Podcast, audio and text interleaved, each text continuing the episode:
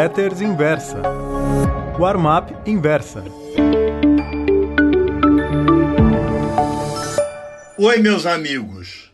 O título da Warm-up Pro de hoje é Mais um ano do touro na B3. Desde 1958, quando, aos 18 anos de idade, comecei a acompanhar o mercado brasileiro de ações, poucas vezes vi uma performance tão sólida da Bolsa de Valores como a deste ano de 2019.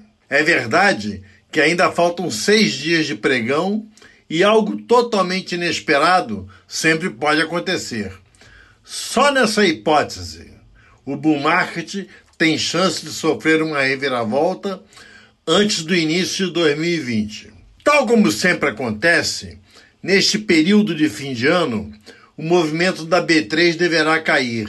Muitos traders aproveitarão os feriados de Natal e Ano Novo para tirar férias sem perder muitos dias úteis. Na Warma Pro do primeiro dia útil deste ano, que agora se encerra, distribuído aos assinantes na segunda-feira, dia 3 de janeiro de 2019, a Inversa publicou um texto escrito por mim na véspera com o título O Ibovespa já fez a mínima de 2019. Vale a pena transcrevê-lo. Isso mesmo, amigo leitor. Você não leu errado.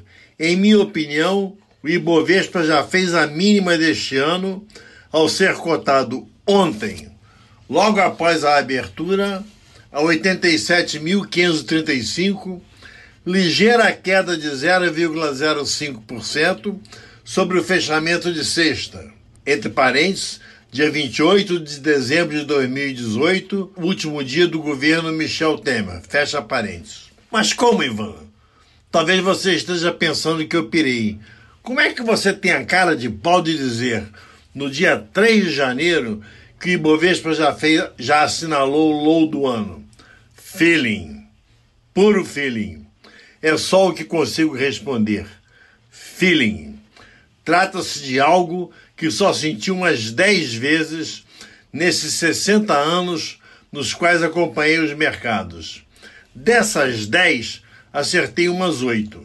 Do low do primeiro pregão do ano até o high de ontem, quarta-feira, 18 de dezembro de 2019, o Ibovespa subiu 30,57%. Três razões motivaram o bull market versão 2019.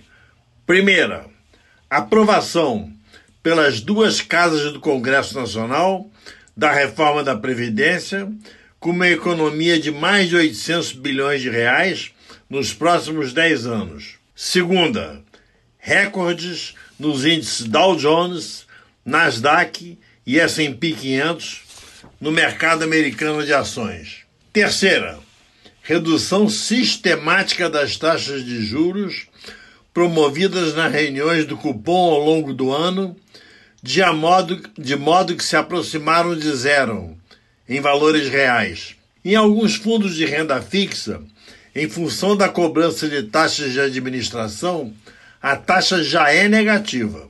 As perspectivas da Bolsa Brasileira para 2020 continuam as mesmas. Tudo indica que será mais um ano de bull market. Não há o menor sinal de que a era dos juros baixos, ou até mesmo negativos, como no Japão, Alemanha, Suíça e diversos outros países, esteja se aproximando do fim.